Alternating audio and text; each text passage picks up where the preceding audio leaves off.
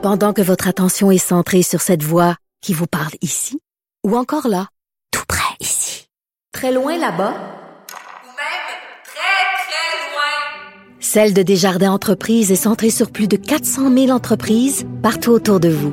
Depuis plus de 120 ans, nos équipes dédiées accompagnent les entrepreneurs d'ici à chaque étape pour qu'ils puissent rester centrés sur ce qui compte, la croissance de leur entreprise.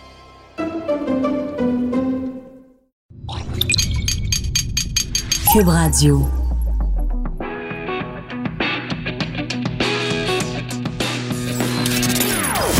Des opinions bien à elle. Sophie Durocher. Son franc-parler ne laisse personne indifférent. On n'est pas obligé d'être d'accord.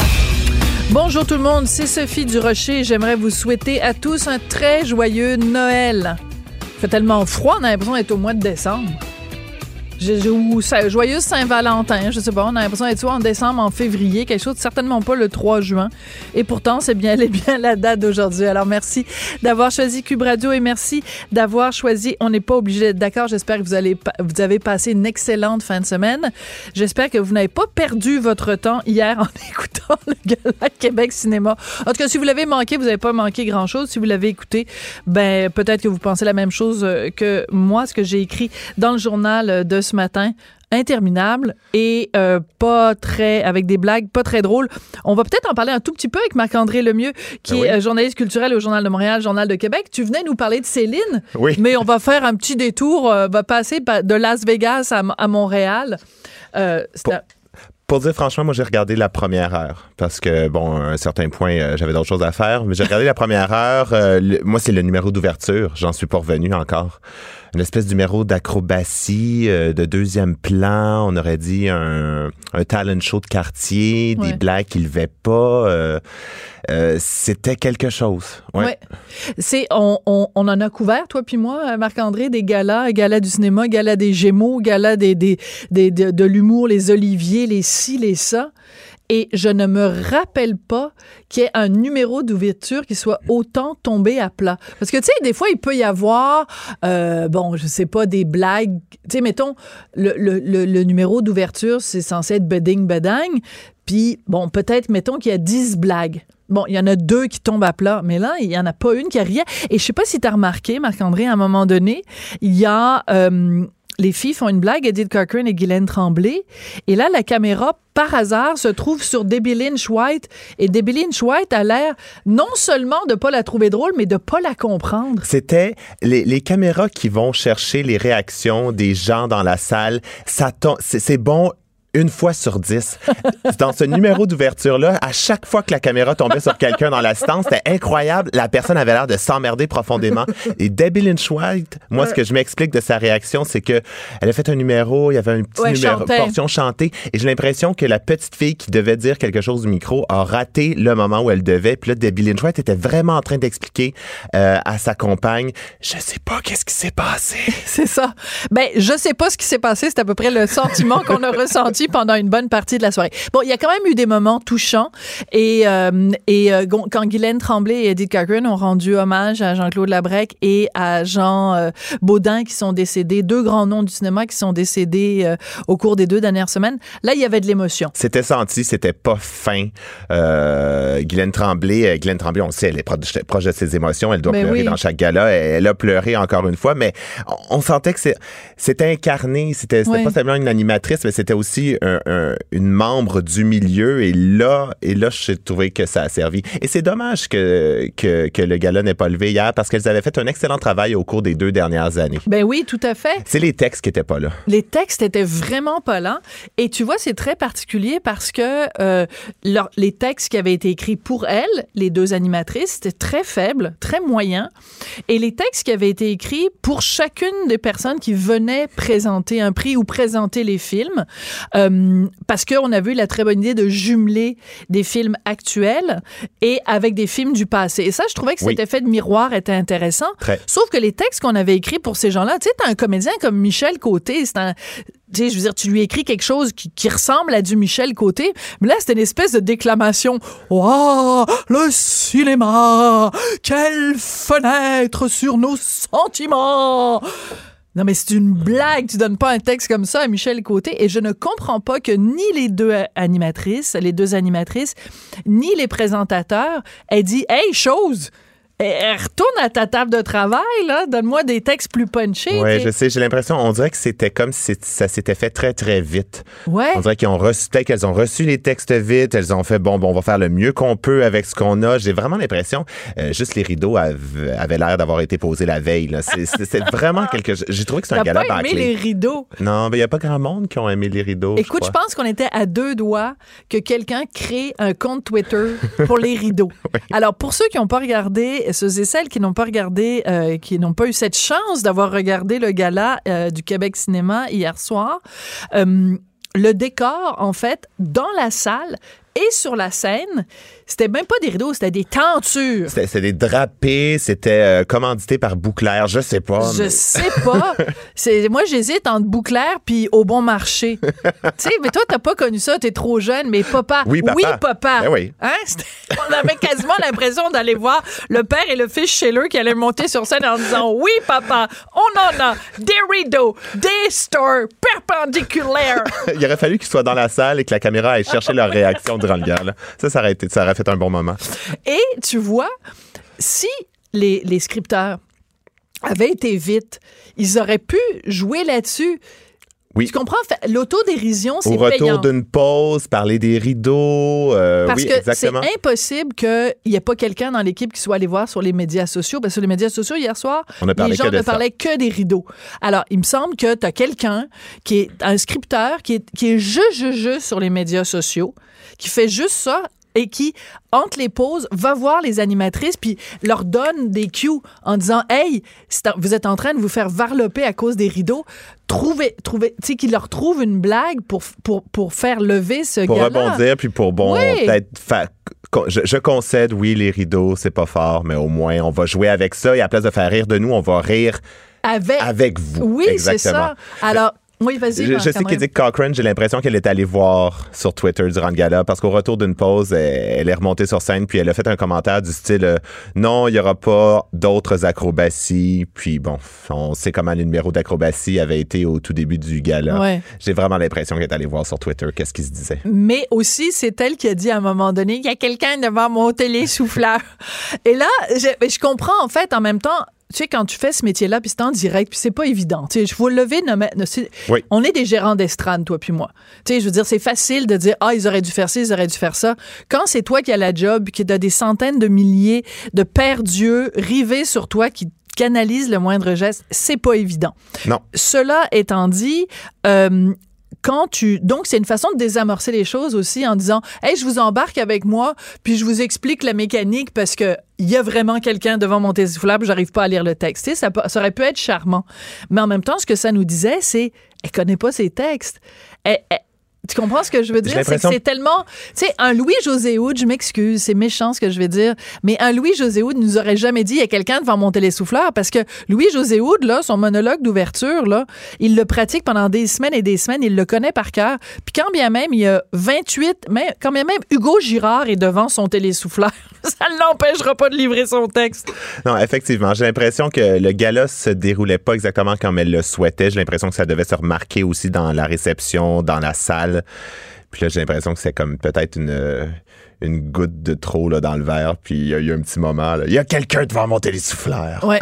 Et euh, ben écoute, je sais pas si tu as eu l'occasion de regarder euh, le tapis rouge, mais à un moment donné, il va falloir que quelqu'un dise aux animateurs de tapis rouge. Il y en a des très bons, il y en a des moins bons, puis je veux pas non plus commencer à donner des noms. Mais à un moment donné, la question, vous êtes en nomination, qu'est-ce que ça représente pour vous? Ça n'est pas une question. C'est une banalité. C'est comme qui vous habille, c'est plus une question. Ouais, On je ne suis pose plus ces Je questions-là. suis d'accord parce que les artistes, en plus, se font poser la question au dévoilement des nominations Ben là. et ils répondent encore une fois une banalité. C'est un honneur d'être en nomination. euh, bon.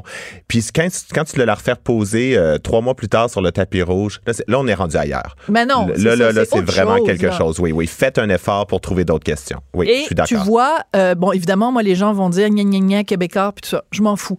Il reste que, puis je suis pas la seule à l'avoir noté, au gala artiste, le tapis rouge, ils étaient trois. euh, et les questions étaient vraiment intéressantes. On sortait du qu'est-ce que ça représente pour vous, puis hein, l'amour du public, puis on s'en fout, c'est pas ça qu'on veut savoir.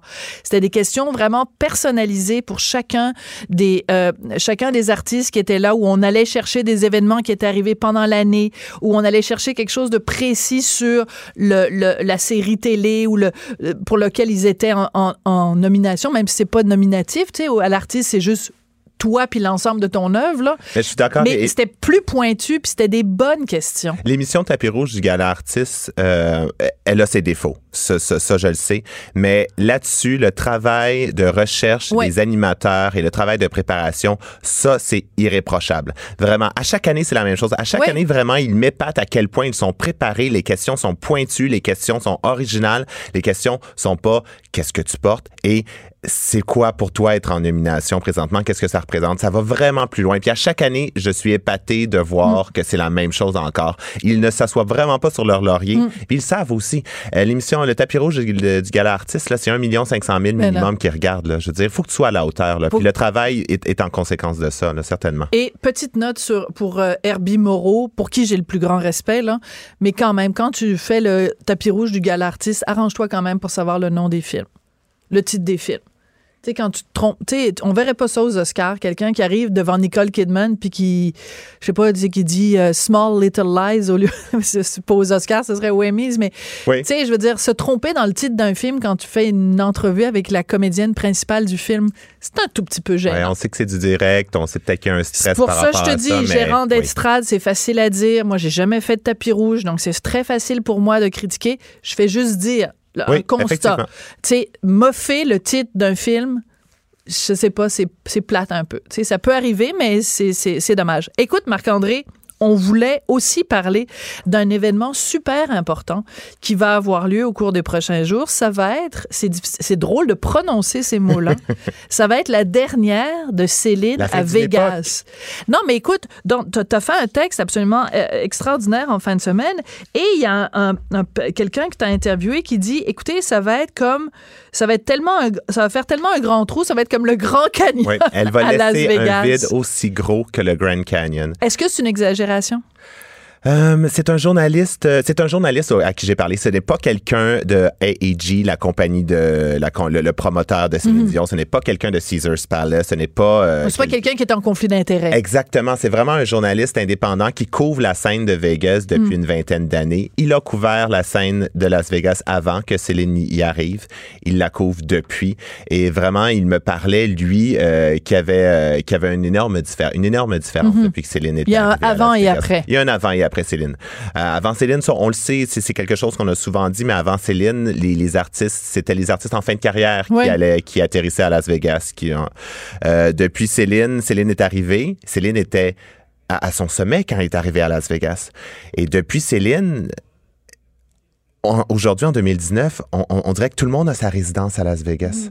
Euh, Mm. Elle a comme redéfini ce que ça voulait dire Entièrement. être à Las Vegas. Oui. Et tu, dans, dans ton article, tu, tu donnes différents exemples. Même Katy Perry songe, jongle avec l'idée d'éventuellement avoir une résidence à Las Vegas. Oui, en, en ce moment, en 2019 à Las Vegas, la liste, euh, la liste des, des artistes qui vont avoir un spectacle en résidence est assez impressionnante. On parle Lady Gaga, Janet Jackson, Christina Aguilera, Drake, Gwen Stefani, Bruno Mars. Bruno Mars, c'est- c'est l'artiste qui joue le plus à la radio au cours des dernières années. Mais oui, tout à C'est fait. pas un artiste en fin de carrière. C'est Ben, pas un artiste qui a besoin là, absolument de dire bon, ben, je vais aller finir ma carrière à Las Vegas. Ce n'est plus ça du tout. Las Vegas a complètement changé au cours des 20 dernières années et c'est en grande partie à cause de Céline. C'est elle qui a parti le bal. C'est un pari risqué, c'est un pari fou au début. Et qui dit Céline dit évidemment René Angélil, Oui. parce que c'était une. Tu as tout à fait raison, c'était une idée complètement folle. Euh, et le- le- l'idée aussi de construire un théâtre sur mesure pour elle. Puis tu donnes le chiffre dans ton, dans ton article, puis je me souvenais plus que ça avait coûté aussi cher que ça. 140, plus de 140 millions de dollars, c'est énorme. C'est énorme, mais c'est De toute façon, énorme. tout est démesuré à Las Vegas. Il n'y a rien qui est de commune mesure. Il y a même Tout une est- fausse tour Eiffel à Las Vegas, qu'à partir de là. euh, mais, euh, mais oui, c'est. Et, et la, la- la- la- la plupart des intervenants aussi m'ont parlé. Au- Aujourd'hui, on parle beaucoup de Céline, Céline, mais chaque intervenant me rappelait René Angélil. Ouais. C'est l'idée de René. C'était le pari de René. Ouais. Euh, ça faisait plusieurs s'est années. jamais qu'il- trompé, hein? Non, là- là-dessus, vraiment, là-dessus, bon, c'est- c'est c'est- c'est un jeu de mots facile, mais il a, il a misé juste, là. Oh, poum, poum, poum, Oui, exactement. Euh, mais euh, tu vois, j'ai bon à plusieurs reprises, je suis allée à, à- à Las Vegas. J'ai interviewé Céline euh, à plusieurs reprises et euh, c'est son attachement à Las Vegas, c'est pas juste je suis ici et je, je, je donne des spectacles, je gagne très bien ma vie. Euh, c'est vraiment, c'était sa maison.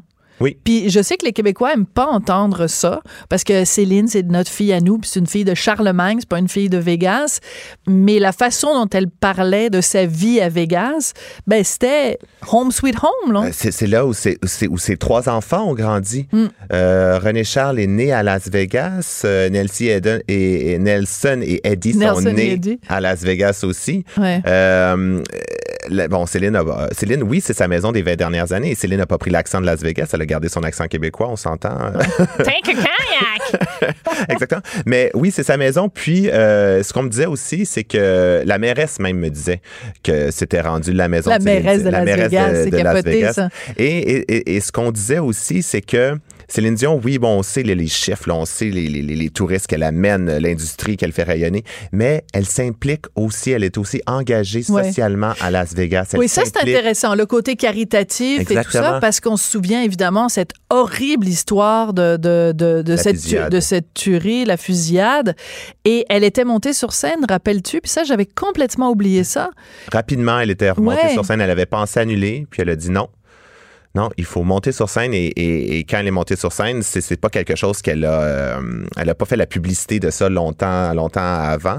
Euh, une fois sur scène, elle a, elle a, elle a- euh, elle s'est adressée à la foule, elle s'est adressée au public et elle a dit, Ben, écoutez, tous les fonds ce soir vont être remis, euh, vont être remis aux familles Ouais. des victimes de la fusillade. Euh, et elle s'engage, elle s'engage dans des, dans des, dans des organisations locales Mhm. euh, plusieurs fois par année. Elle donne des concerts, elle s'implique, ses enfants aussi sont Mm. impliqués. Ils ont, ils ont vraiment un réseau familial Ouais. à Las Vegas. Mais Ils ça, c'était important que tu racontes ça parce que euh, nous, on le sait pas. Tu comprends? Nous, on voit évidemment, ben, tu il y a tellement de touristes québécois qui vont à Vegas euh, voir Céline, mais on sait, on ne sait pas nécessairement toutes ces choses-là, là, toute l'implication locale. euh, et, euh, ben, tu c'est sûr, quand tes enfants vont, vont à l'école là et qui sont là, je veux dire, tu t'impliques dans, dans la communauté, chacun, évidemment, selon ses moyens. C'est pas tout le monde qui a le compte en banque de Céline. Mais ce que je veux dire, c'est que même à ça, même avec un immense compte en banque, elle n'est pas obligée de le faire. Et ça, c'est aussi quelque chose que, euh, qui a toujours été important pour euh, M. Angélil. Et euh, je suis contente de voir que M. Angélil parti, elle continue quand même cette, cette tradition-là. Donc, ça veut dire que c'est aussi, c'est pas juste M. Angélil, c'est elle vraiment qui a cette préoccupation-là. De toute façon, on le sait, au Québec, tu sais, la fibrose kystique avec sa nièce Karine, Oui. etc. Oui, exactement. Elle a toujours eu, elle a toujours, bon, c'est une expression peut-être éculée, là, mais elle a toujours eu le cœur sur la main, là, Céline Ouais. Dion. Puis, Céline Dion aussi conserve sa maison à Las Vegas. Oui, elle arrête Mm. son spectacle. Euh, elle va passer, ce qu'on, ce qu'on nous a dit, c'est qu'elle va passer les trois prochains mois à Montréal pour préparer sa tournée mondiale. Mm. Mais elle conserve sa maison à Las Vegas. Quand l'année scolaire va recommencer, les jumeaux vont retourner à la maison. Et bon, elle va aller faire des spectacles, elle va revenir aux deux semaines. C'est comme ça que ça va, ça va fonctionner, là. Elle- Épuisant elle, quitte quand même. Las Vegas, la scène de Las Vegas, mais elle ne quitte pas la ville. Absolument. Alors donc, ce qui se prépare pour elle, c'est euh, évidemment euh, une tournée. Et ce que tu laisses entendre, c'est qu'elle pourrait. Moi, j'avais pas remarqué parce qu'elle a fait évidemment un world tour et tout ça. Elle en a fait, a fait plusieurs tournées mondiales. Elle était jamais allée en Amérique latine. C'est capoté. Dans toute sa carrière, ce que C'est fou, hein? ce- qu'on m'a dit, c'est qu'elle elle, elle avait donné trois ou quatre concerts en Amérique latine, mais pas pas pas pas, plus. pas officiellement. Ok. C'est des, bon, des petits concerts ici et là. Non, à chacune de ces tournées mondiales, c'est l'Asie, Jamais remarqué? c'est l'Europe, c'est même l'Afrique, c'est euh, c'est l'Amérique du Nord. Ben oui, parce qu'on se rappelle d'ailleurs très bien quand elle avait fait sa tournée, euh, sa fameuse tournée mondiale avec Taking les caméras de, de, de production J qui la suivaient partout, elle était allée visiter la prison où euh, Nelson Mandela avait été emprisonné. D'ailleurs, ses deux enfants s'appellent Nelson pour Nelson Mandela, puis Eddie pour Eddie Marnay, le parolier. Et, euh, et je me souviens de ces images-là. Céline extrêmement émue de, de visiter euh, la prison de... Mais l'Amérique latine, jamais. Donc, qui sait? Peut-être la prochaine tournée, peut-être que là, ce serait le moment. Écoute. Jamais je croirais. C'est sûr qu'il y a une demande. Elle est en demande partout dans le monde. Je ne verrais pas pourquoi l'Amérique latine serait un marché réfractaire à Céline Dion. Sérieusement. Ben oui, tout à fait. Puis écoute, euh, non, non, écoute, c'est, elle est populaire partout. Alors, écoute, euh, une des choses euh, dont elle parle depuis longtemps, c'est de faire carrière au cinéma, de, tourner dans un film. Et écoute, J'en avais déjà parlé à, plusieurs reprises avec Monsieur Angélil, et ce qui ressortait à l'époque, c'était que le rôle qu'elle aurait aimé jouer, c'est la calasse. Et écoute, tu sais, d'ailleurs, elle a déjà été photographiée, je pense, c'était Kevin Oui. Aucoin, qui avait fait euh, différentes, il prenait différentes personnalités et il les maquillait, parce que c'est un maquilleur, euh, il les maquillait pour qu'elles ressemblent à d'autres personnalités connues. Et Céline, c'était tellement évident, souviens. il l'avait maquillée pour qu'elle ressemble à la calasse. Et c'était complètement capoté. J'avais parlé de ça à M. Angélil et il m'avait dit que, à un moment donné, le, le- les héritiers ou enfin le, le- oui enfin c'est ça la- une sorte de fondation d'héritage de, de, de la Calas il y avait eu une grande vente à Lancan je pense c'est Christie's d'objets ayant appartenu à la Calas et euh, Denise Robert qui est amie avec euh, René Angélil et, et Céline appelle René en lui disant écoute tu sais pas quoi? Les, les- tu vas pouvoir te procurer des trucs ayant appartenu à la Calas. Et René avait, M. Angélil avait acheté plein, plein, plein d'objets ayant appartenu à la Calas pour offrir en cadeau d'anniversaire à Céline Dion, parce que tu sais jamais quoi y offrir. Moi, c'est toujours mon problème. Moi, je sais jamais, Céline. Qu'est-ce que t'offres à Céline? Tu sais, elle a tout. Alors, voilà. Et donc, c'était un témoignage de cette fascination que euh, Céline a pour la Calas. Malheureusement, j'ai pas l'impression que c'est ça. Ce, ce- ce Ouais. rôle-là de, ce rôle-là de Maria Callas, j'ai vraiment Merci de l'impression. péter ma balloune, Marc-André Lemieux. C'est très gentil. Mais il va falloir passer à un autre. Oui, je me souviens, dans les années 90, le, Ouais, le- sujet, on parlait beaucoup de ça. Et là, je sais pas si elle a encore le désir de faire du cinéma. Je sais pas si elle est passée à autre chose. Mais c'est vraiment intéressant de peut-être d'essayer d'imaginer dans quel rôle Céline Dion pourrait bien se retrouver au cinéma. Ben, écoute, elle a déjà chanté des, des, des, des- des- évidemment, bon, évidemment Titanic, mais ici aussi, elle avait chanté, elle avait chanté la tune de La guerre des tucs, La guerre des tucs, mais aussi, elle avait déjà joué au. euh, des fleurs sur la neige. Merci! voilà, c'est ça. Écoute, tu me Le voyais téléfilm. ouvrir mon ordinateur, commencer à chercher, et elle avait joué, et elle était, elle était bonne. Oui, oui, c'était très misérabiliste, Oui, mais elle était elle bonne. était je me souviens qu'elle jouait bien. C'était pas faux, ça jouait pas faux du tout. Et euh, écoute, même sa, sa, son- sa vidéo complètement euh, nunuche, là, pour euh, Céline Nununu, elle est pas mauvaise. Moi, je la verrais dans une comédie, un de slapstick, un- une petite comédie Oui. burlesque, là. Pas nécessairement le premier rôle, mais tu sais, un rôle de passage. Ouais. Elle pourrait peut-être même Un jouer caméo, son propre rôle, ouais. un caméo, quelque chose. Commencer comme ça. Euh, on le dit, euh, son carpool karaoke. Ben oui, son- C'est pas tout le absolument. monde qui a aimé, mais aux États-Unis, ils connaissent pas vraiment ce côté-là de Céline Dion. Ils ont vraiment été surpris. Ils ont dit, mon Dieu, elle a des talents de, ils disent une comédienne, c'est-à-dire Oui, une, comédienne, une humoriste, comique. ouais, c'est ça. Exactement. Ouais, ouais. C'est peut-être la voir dans un film comme ça, un film complètement déjanté, là. Ben oui, mais c'est parce que en plus, en ce moment, depuis, mettons, un an, deux ans quand même, elle est là-dedans. Elle est dans je casse mon image, je m'habille comme je veux, je m'en tape si vous aimez pas ça. Euh, tu sais, je veux dire, le- le- elle est vraiment là-dedans. Euh, qui m'aiment me suivent. Oui. Ceux qui m'aiment pas, tant pis pour vous. Alors pourquoi pas? Et là, évidemment, j'essayais de chercher la, la comédienne américaine là qui vient de faire un film. Euh, euh, Amy, Amy, c'est quoi? Amy Schumann? Amy Schumer. oui, Amy Schumer, voilà, exactement. Oui, c'est ça, Amy Schumer, merci. Ben là, c'est ça, je l'ai devant moi, fait que là, je la reconnais. Je suis tellement mauvaise avec les noms, c'est hallucinant. Mais je la verrais bien, justement, en effet, tant qu'à y être, aller dans le slapstick avec, Oui. un, avec un truc avec elle. Un, un petit. euh, la- L'affaire, c'est quand on regarde son horaire au cours des deux prochaines années, on voit mal comment c'est Oui. possible. Mais, mais bon, tu essayer peut-être justement une dizaine de journées de tournage, essayer de coincer ça Ouais. en deux, en deux spectacles. C'est faisable. Ça serait le fun de voir Céline au cinéma. Eh, écoute, ou pourquoi pas euh, à l'animation du prochain gala Québec Cinéma.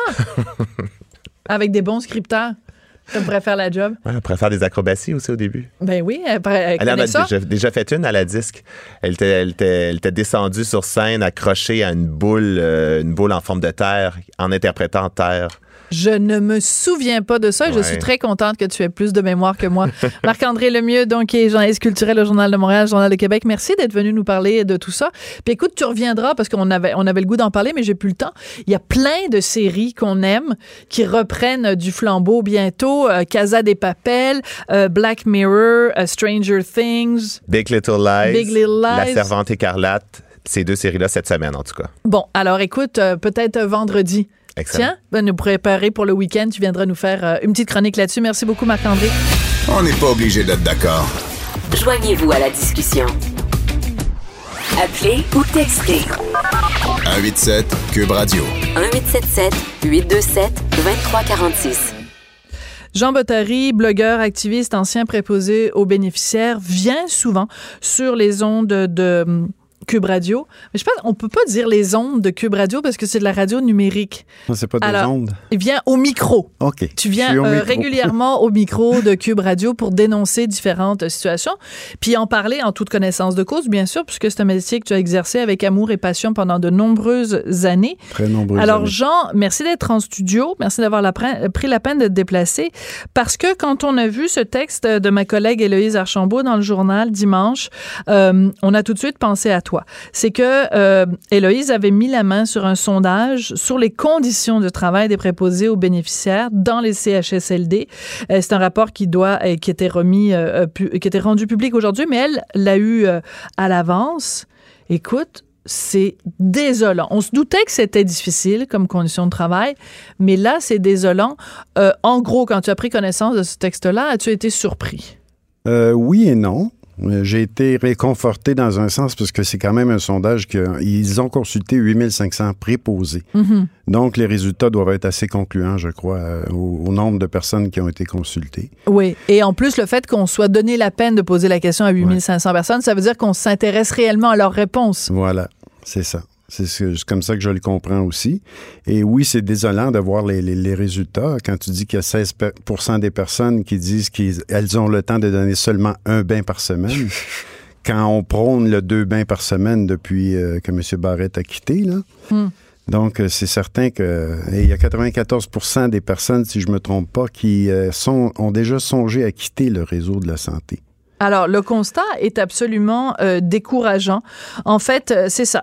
94% des euh, préposés disent être constamment pressés par le temps. Ça leur permet pas d'accomplir toutes les tâches. Ouais. 74 d'entre eux disent avoir un niveau élevé de détresse psychologique. Et une des choses que, que disent les gens qui sont sondés, ils disent, bon, les conditions de travail sont difficiles, mais la famille, les proches des gens dont on prend soin nous crient après. Donc, c'est une double pression. Ça, c'est pas évident parce que les gens crient après les préposés, mais c'est pas les préposés qui sont la source du problème, c'est que on leur en demande trop, il y a pas assez C'est de le ressources. système qui est, qui est mal organisé et il n'y a pas assez de ressources. On va toujours revenir à ça jusqu'à temps qu'il y ait une embauche massive de préposés. On va vivre des situations comme celle-là. C'est évident.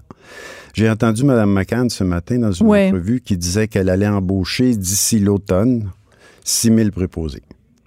Elle va les trouver où? Dans une boîte de Cracker Jack? Écoute, il va falloir faire une réforme euh, incroyable et moi, ce que je pense qui serait l'idéal, ce serait de faire de la formation via les écoles de formation existantes, mais sur place, dans les CIS et dans les CIUS, que la formation se donne directement sur les lieux de travail. En mettant des couches et en donnant du manger mou aux gens qui suivent la formation, Jean? Pas nécessairement, Non. mais si ça se fait sur une base volontaire, comme c'était le cas avec euh, l'autre endroit à Ouais. Repentigny, je n'ai rien contre ça. Moi, personnellement. Je parle pas au nom de tout le monde, là, mais je parle en tant que Jean Bottary. Là. Si tu es au courant de la formation, qu'est-ce qui va se dérouler, Oui. là, tu décides si tu l'apprends ou pas. Ça finit là. Mais, mais l'idée en soi Oui. de demander à quelqu'un qui est en formation pour prendre soin de personnes âgées euh, plus démunies, t'es pas contre l'idée qu'on leur fasse porter des couches et qu'on leur dise de faire pipi dans leurs couches et de manger du manger mou? T'es pas contre cette idée-là? Peut-être pas aller jusqu'à faire pipi dans sa couche, comme il a Ouais. été question cette fois-là. Il y a Mhm. une dame, on lui a dit, ben, si vous avez envie, elle voulait aller à la salle de bain. Si vous avez en- envie, faites dans votre couche. Je pense que c'est aller un peu trop loin. D'accord. Mais euh, l'idée de porter la couche, de manger mou, tout ça, moi, personnellement, en tant que préposé aux bénéficiaires, là, si on m'avait offert cette formation-là, je l'aurais prise. OK. Pour vraiment réaliser et savoir ce que les, les personnes vivent. D'accord. Parce que justement, je reviens, je donnais l'exemple de la couche, parce que selon euh, ce sondage-là, euh, on n'a pas juste sondé les gens puis faire un, un calcul mathématique de savoir, bon, il y a tant de pourcents, etc. Il y a des témoignages. Et les témoignages sont terribles parce qu'à un moment donné, écoute, moi, toute l'affaire des couches, c'est terrible. Alors, on dit, euh, quelqu'un témoigne en disant, c'est très long et très dur d'avoir des couches plus absorbantes pour les résidents qui en ont besoin. Souvent, on nous reproche d'en utiliser. On a des quotas à suivre et parfois, on doit utiliser une taille plus petite parce que les plus grandes tailles sont restreintes en raison de leur prix. Alors donc, mais, monsieur, vous prenez normalement du large, mais on va vous donner un small, parce que savez-vous quoi, le large, ça coûte trop cher. Ouais. Moi, je trouve ça pathétique. Et tu sais quoi, Oui. Jean? Euh, après, après le texte de Héloïse Archambault sur le site du Journal de Montréal, Journal de Québec, il y a des commentaires. Puis on, nous- on se fait souvent reprocher, nous, les gens qui laissent des commentaires, c'est ci, puis c'est ça. Ben, allez lire les commentaires. Le premier commentaire, c'est quelqu'un qui dit Est-ce qu'on vit dans un pays du tiers-monde? Ouais, je l'ai lu. Mais ça, c'est un commentaire pertinent. Oui, une république de bananes. C'est, on, c'est- on dit tout le temps qu'on va identifier, on va euh, juger une, une société de Oui. la façon dont elle traite ses aînés, ses enfants aussi. Les gens les plus vulnérables. C'est ça, voilà. Donc, si on se base là-dessus, euh, écoute, euh, on n'est pas une société très, très civilisée, si je me Mais fie à ça. écoute, moi, ça me fait hurler. Les, les, les protections de nuit sont sous clé parce qu'elles elles coûtent trop cher. Les culottes qui sont plus absorbantes que d'autres sont comptées et serrées, mais en fait, on veut dire rangées, dans un endroit fermé. Je te dirais mais- pas que c'est partout comme ça. Non, mais ce témoignage-là est véridique. Oui, et Bon. s'il y en a, ben, j'en ai eu aussi. Une, c'est une de trop. J'ai eu beaucoup de témoignages là-dessus aussi Ouais. sur les quotas de, de culottes d'incontinence. Euh, J'avais dénoncé ça d'ailleurs. J'étais allé à la télé, à tout le monde en parle un peu partout. Suite à ça, la protectrice du citoyen avait fait une enquête sur les quotas de couches et elle a conclu qu'il n'y avait pas de quotas de couches de culottes d'incontinence parce que les gens préfèrent qu'on dise ça comme ça. Donc, on se fie à qui? Moi, c'est évident que je vais me fier à la personne qui est sur le plancher. Parce que c'est ça que elle se fait dire. Ça Voilà. veut pas dire que l'administrateur qui dit au préposé tu prends pas des couches quand la, quand la ministre ou la protectrice du citoyen vient Ouais. le voir en disant hey euh, empêchez-vous votre monde d'utiliser des couches il va dire ben non Mm. madame eh, voyons les couches c'est bien Ouais. trop important donc c'est ça peut-être que la protectrice, euh, ses enquêteurs sont allés dans des endroits où ça n'arrivait pas. Elle n'a pas tout fait, les CHSLD au Québec. Puis comme je te dis, ne serait-ce qu'un seul endroit où ça arrive, ça en est un de trop. absolument Et c'est pour ça qu'il faut s'appliquer et il faut vraiment euh, trouver des façons d'embaucher des préposés, de les former et de les embaucher, de les retenir surtout, parce qu'il y en a beaucoup Bon. qui quittent le réseau. Alors, c'est, donc c'est autre chose qui ressort du sondage, euh, la volonté des gens. Parce que, écoute, excuse-moi, là, mais 97% ont été exposés à une forme de violence. Donc, on, définition de tâche. Tu sais, quand tu cherches un emploi, là, tu dis, OK, un, on, on t'encourage à faire cette job-là. Euh, 97% de tes collègues ont été déjà exposés à une forme de violence. Tu dis, ah, ben, sais-tu, euh, peut-être je vais aller flipper des hamburgers à la place. Ouais. Après ça, on dit 30% des employés pleurent avant ou après la journée de travail. Ça, je pense, c'est la statistique qui me me fend le cœur. Quand tu es rendu à ce point-là que tu es tellement découragé, probablement parce que tu n'as pas eu le temps de faire tout ce que tu voulais, Ouais. Probablement aussi parce que la- le patient ou euh, la résidente ou le résident qui pleure, qu'il y a quelque chose qui se passe dans sa vie, tu n'as pas Mm. le temps de l'écouter. Elle aimerait ça te parler, elle aimerait ça parler à quelqu'un, mais tu n'as pas le temps de lui consacrer. C'est ça qui est plate dans notre métier. C'est le plus beau métier au monde quand les, les bonnes conditions sont réunies pour Mm. le faire. Ça, c'est évident. Je le recommencerai demain matin, si je pouvais, mais pas dans les conditions actuelles. Pas dans les conditions actuelles? Non. Et euh, ça, c'est une autre affaire qui n'a aucun sens. 29% ont été menacés de sanctions disciplinaires en cas de refus de faire du temps supplémentaire obligatoire. Le fameux, euh, c'est ça, TSO, là, TSO. on dit, oui. du temps Mais supplémentaire encore là, tu vois, c'est le manque de personnel. S'il y avait assez de personnel, du TSO et des recours à des agences de placement de personnel, il n'y en aurait pas. Ouais. Personnel serait tout en place, continuité des soins. Alors, je reviens à ce que tu disais tout à l'heure. Tu disais que tu avais entendu la ministre McCann qui disait que d'ici l'automne, elle se, elle se- se- se faisait un devoir d'emb- d'embaucher 6 000 préposés. Bon, est-ce que c'est réaliste? Écoute, comme elle l'a dit aussi, il faut que ces gens-là soient formés, évidemment. Ben oui. Mais comme moi, je disais tantôt, je crois que la meilleure façon de former le personnel, c'est de les former sur place. Et présentement, c'est environ 50-50. 50 théories, 50 pratiques. Moi, j'irais plutôt à 75 euh, pratique, 25 théorie, Oui. mais sur les lieux de travail. Et si tu as des questions, ben, tu as des personnes qui sont là aussi, des, plus, comprends. des plus vieux euh, en ancienneté, disons, Oui, oui. plus expérimentés, qui sont là pour te coacher. Puis moi, je pense que ce serait la façon idéale aussi de déceler les personnes qui sont pas faites pour faire ce métier-là. Qui est fait pour faire ce métier-là? Moi, je l'étais, Oui. probablement. Mais c'était quoi? C'était en a- quelle qualité que tu avais ou quelles caractéristiques que tu avais qui faisaient que tu étais capable de faire face Je te à tout dirais, ça? en, en tout premier lieu, c'est la patience. Ça, c'est Ouais. évident, ça prend beaucoup de patience. OK, donc je serais jamais préposé aux bénéficiaires. OK, correct? Mais c'est encore drôle. Une fois que tu es avec quelqu'un, c'est pas, c'est pas la même chose. Le contact humain, puis on, on a beau Mais ça, tu le patient. découvres seulement en le faisant, Jean. Oui, oui, ben c'est justement pour ça que je te ça. dis il faudrait former les gens sur place.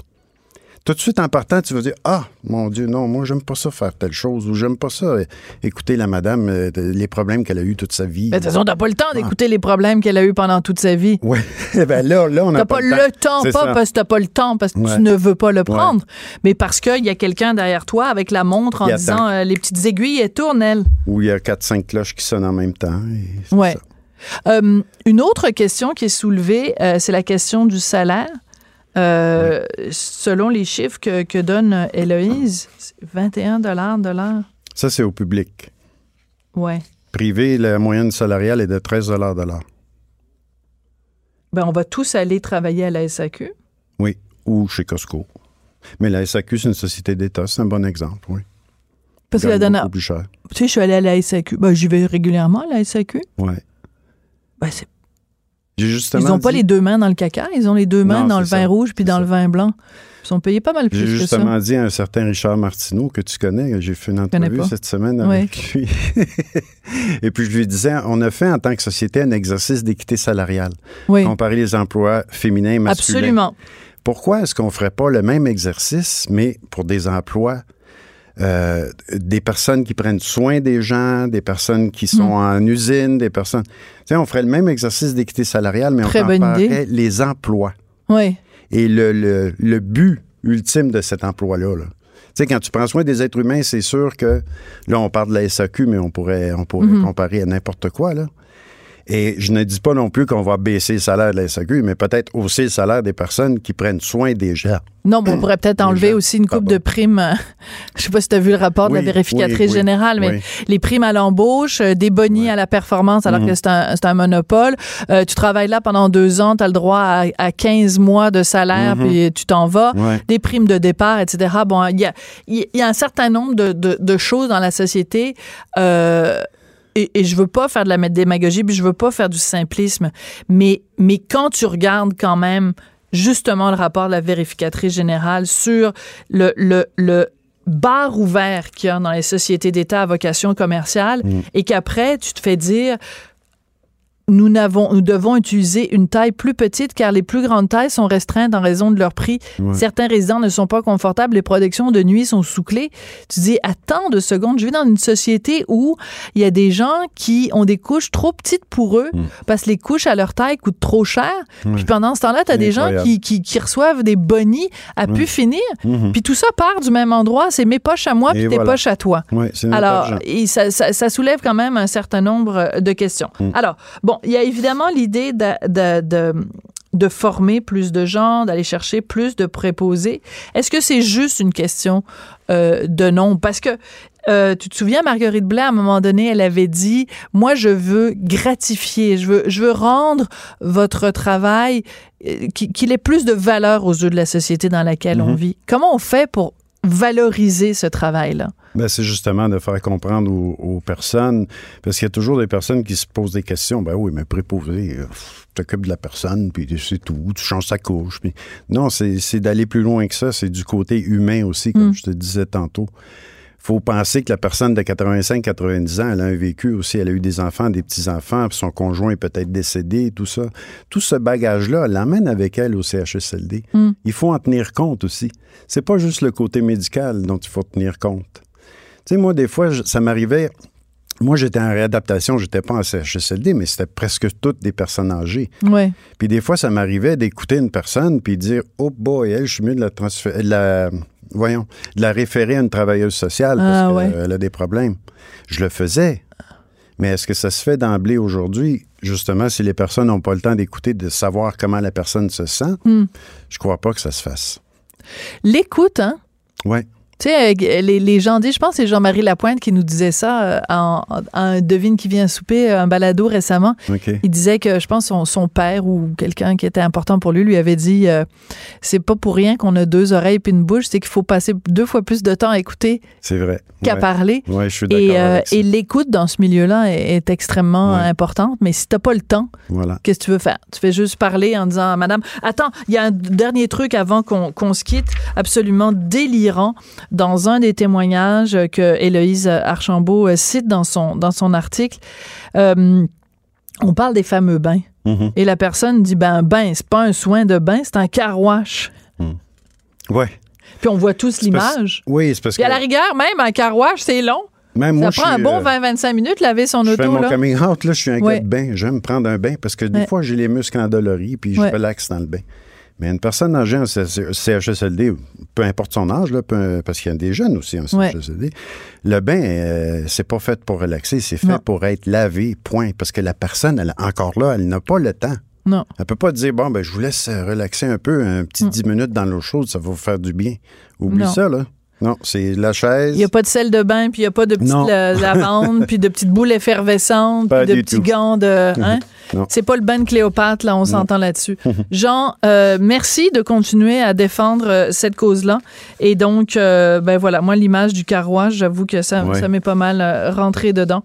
Donc, euh, ben, écoutez, si vous êtes préposé aux bénéficiaires, puis que vous nous écoutez, ben, on vous lève notre chapeau. Vous faites, comme dit Jean, le plus beau métier du monde dans des conditions pas faciles. Mais sachez que votre détresse, nous, on l'entend, puis euh, ça nous fait, ça nous fait bien de la peine. Alors, on espère que le gouvernement va bouger dans ce dossier-là. Merci beaucoup, Jean Bottary. Merci, Sophie. On n'est pas obligé d'être d'accord. Pour nous rejoindre en studio, Studio à commercial cube.radio. Appelez ou textez 187 Cube Radio. 1877 827 2346. Bonjour, Lise, comment ça va? Ah, ça va très bien, toi. Ça va. Écoute, on, on- je voulais euh, raconter une petite anecdote. Euh, La semaine dernière, euh, tu sais, mon, mon chum a deux filles qui sont toutes les deux euh, végétaliennes. Fait qu'on cherche toujours des endroits végétaliens où aller manger. Puis la semaine dernière, dans notre propre journal, le Journal de Montréal, il y a, euh, tu sais, il y a toujours ça le vendredi, des, des personnalités publiques qui disent, ah, moi, mon, mon meilleur café à Montréal, c'est à tel endroit, ma meilleure euh, boutique à Québec, c'est tel endroit. Et là, il y avait Jonathan Roberge, le comédien, qui parlait d'un petit café végétalien. Fait que moi, je prends ça, puis je note ça, à tel petit café, tel endroit, puis tout ça. Plus tard dans la journée, il y a quelqu'un sur Twitter qui commence à dire euh, qu'il faudrait s'en prendre physiquement à toi, à moi, à Richard, à Mathieu Bock-Côté.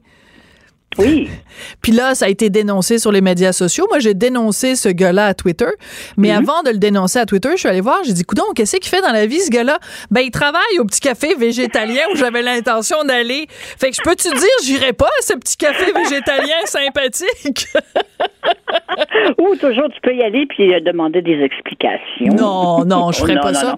Mais, mais c'est pour dire quand même, moi, je comprends pas pourquoi il y a des gens, tu sais, que les gens soient pas d'accord avec toi, qu'ils soient pas d'accord avec moi. Martineau, je comprends qu'il soit.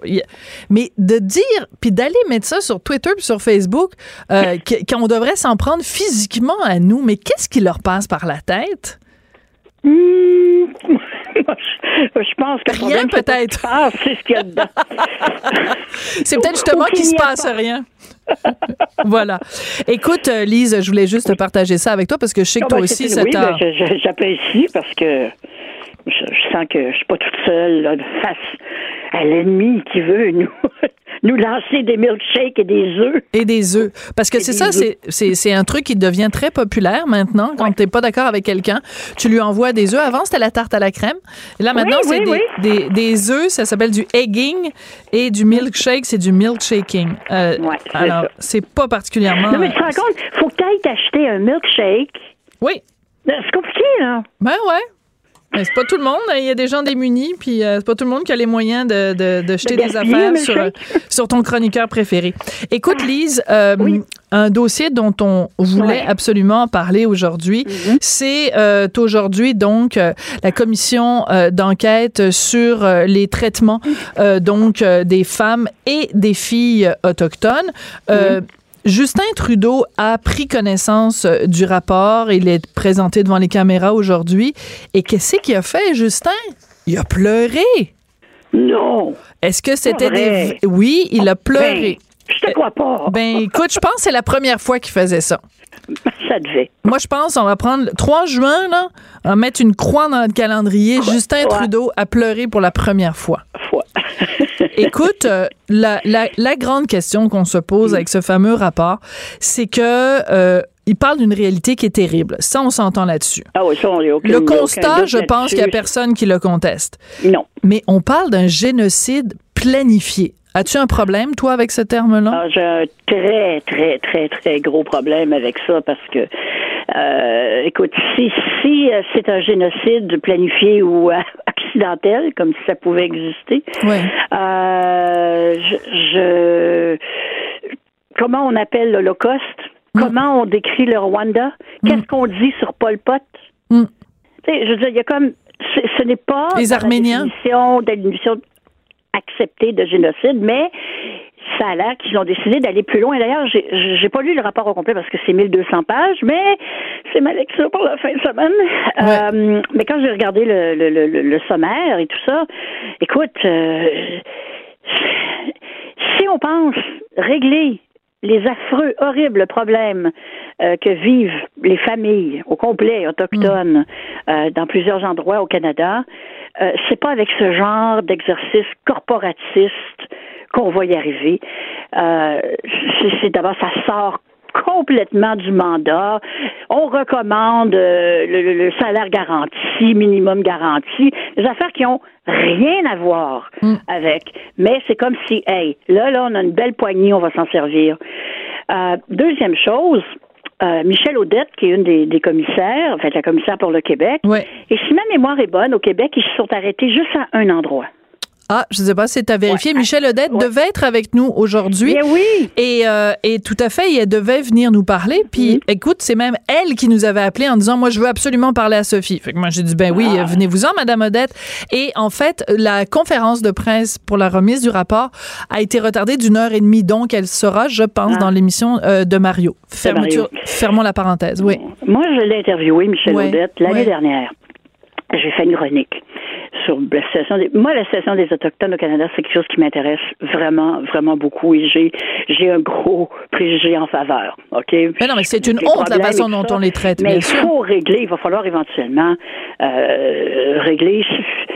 C'est, c'est- c'est le tiers-monde du Canada et on peut pas tolérer ça. Hein? Ça, c'est clair. Alors, je rencontre, je, je, je- j'interviewe Ouais. Michel Audette et à ma surprise, elle me dit, vous savez, euh, dans les problèmes que, que vivent les communautés, tout ça, faut pas non plus oublier les chefs qui sont souvent Ben. misogynes, Voilà. racistes, sexistes, violents, alcooliques, euh, et qui sont pas toujours on va avoir les, les meilleures qualités au monde pour pour pour diriger, ok? Et Voilà. très très très très sexiste, très Ouais. très très sexiste. Donc, elle reconnaît qu'il y a un problème. Donc, Ouais, parce que j'ai hâte de lire les 1200 pages pour voir si elle en parle. Ouais, c'est ça. Je pense pas, en tout cas, ben, en tout cas, selon les pas. résumés, selon les résumés qu'on lit, c'est, euh, disons que la, la responsabilité est beaucoup du côté euh, du côté euh, fédéral provincial. En tout cas, c'est une responsabilité étatique et gouvernementale.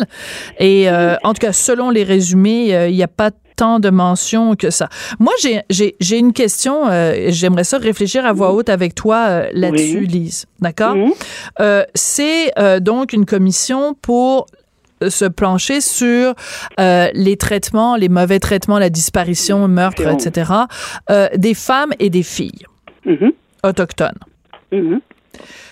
Quand on parle des pensionnats, par exemple, ben, les pensionnats, à ce que je sache, il y avait des hommes et des femmes. Il y avait des Ah petits oui, garçons oui, oui. et des petites filles. Quand on parle de- d'autochtones qui ont été euh, envoyés en ville chez les blancs pour être soignés et qui ont disparu qu'on n'a jamais retrouvés, ben il y avait des garçons, il y avait des filles. Ben oui. Bon, alors quand on parle de problèmes euh, euh, systémiques de, de racisme à, à l'égard des autochtones, est-ce qu'on parle juste du racisme systémique envers les femmes? Non. Alors, je comprends qu'il y a une problématique qui s'adresse uniquement aux femmes et aux filles, mais je sais qu'au sein aussi de des communautés autochtones, il y a des gens qui disent ben oui, il faut s'intéresser à ce qui arrive aux femmes et aux filles, mais est-ce qu'on peut aussi se rappeler qu'il y a plein d'hommes qui sont victimes de mauvais traitements? Il y a des hommes assassinés, il y a des hommes disparus. Mais il y a une différence. Il y a- je pense qu'il y a une différence. Et c'est, une différence euh, géographique.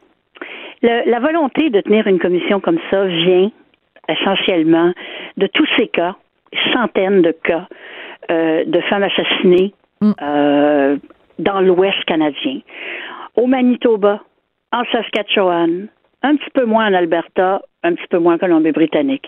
Mais c'est de là que c'est parti. On se rappellera le Picton, Robert Picton. Oui, ben tout à fait, des prostituées, Ah, bon, ben oui, tout à fait. qui- toutes ces victimes étaient des femmes autochtones. Oui. Et, et- et- et ces femmes-là, euh, ben, il- on le sait, il les a démembrées, enterrées, etc. Donc, les, les familles n'ont jamais su. là, Alors, c'est de là que ça vient. Et Oui. ici, la réalité, pas qu'elle soit nécessairement plus belle, mais elle est pas pareille. Non, mais tout à Ça, fait. ça ici, ça n'arrive pas. On- D'accord. ça n'arrive. Si c'est arrivé, je pense que c'est arrivé moins souvent que dans l'Ouest. Et dans l'Ouest, c'est systémique. C'est, il y a eu des gros problèmes de corps policiers. Euh, puis ici aussi, il y en a eu des problèmes de corps policiers. Moi, j'ai aucun misère à croire une femme qui dit il y a 20 ans, je me suis fait violer par un policier. Ben, je peux pas, je, je peux pas ne pas la croire. Ben, écoute, il faut, faut quand même que la police. fa-. Oui, qu'il faut, il faut quand même faire enquête. Écoute, il y a un autre truc à ce moment-là. Ok, d'accord. On dit la commission c'est pour les femmes et les filles. D'accord. Alors pourquoi est-ce que en 250 fois dans le rapport on parle des personnes? Alors c'est deux. euh, parce qu'on connaissait LGBT, on connaissait LGBTQ+. Là, c'est plus ça. C'est deux E LGBTQ O-I-A. Alors, personne bispirituelle, parce qu'on sait que euh, la- y a une tradition autochtone, c'est des gens qui sont euh, ce qu'on appellerait, nous, non-binaires, d'accord? Donc, Ouais. bispirituelle, lesbienne, gay, personne bisexuelle, transgenre, queer, en questionnement, ça c'est le Q qui vient avant le I et le A. Le I c'est intersexué et le A c'est asexuel. Excuse-moi là, mais Non, si tu là, fais un la- rap de- dans le délire. délire, parce le que délire de rectitude politique, et c'est la pire chose qu'on puisse faire à ces femmes autochtones-là. C'est épouvantable. C'est épouvantable. Elles ont souffert, des, des familles déchirées complètement, les enfants disparus, puis tout ce qu'on a à faire dans les rapports, c'est de parler de LGBT2SQIAA. Mais voyons donc, ça c'est du corporatisme et ça va aider personne. Non, puis si on dit qu'il y a un problème spécifiquement avec les femmes et que les femmes sont, sont la cible de d'exactions et de mauvais traitements, pourquoi on se met à parler de personnes qui sont asexuelles? Quelqu'un qui est asexuel, c'est quelqu'un qui n'a pas de relation sexuelle. Ben oui, Qu'est-ce que ça a à voir avec ça? Quelqu'un qui est en questionnement, t'es en questionnement, ben tu sais pas si t'as as le goût d'aller de, de faire l'amour ou pas, ou Ah, que tu sais pas de ça, quel. c'est du n'importe quoi. Ouais, ben ça, C'est ça, c'était. Non, Ça, c'était queer. quoi. Ça, c'est un c'est autre cul. que- Ouais, on mélange tout. Hey, Lise, merci beaucoup. OK. À la À la prochaine. prochaine. Cube Radio.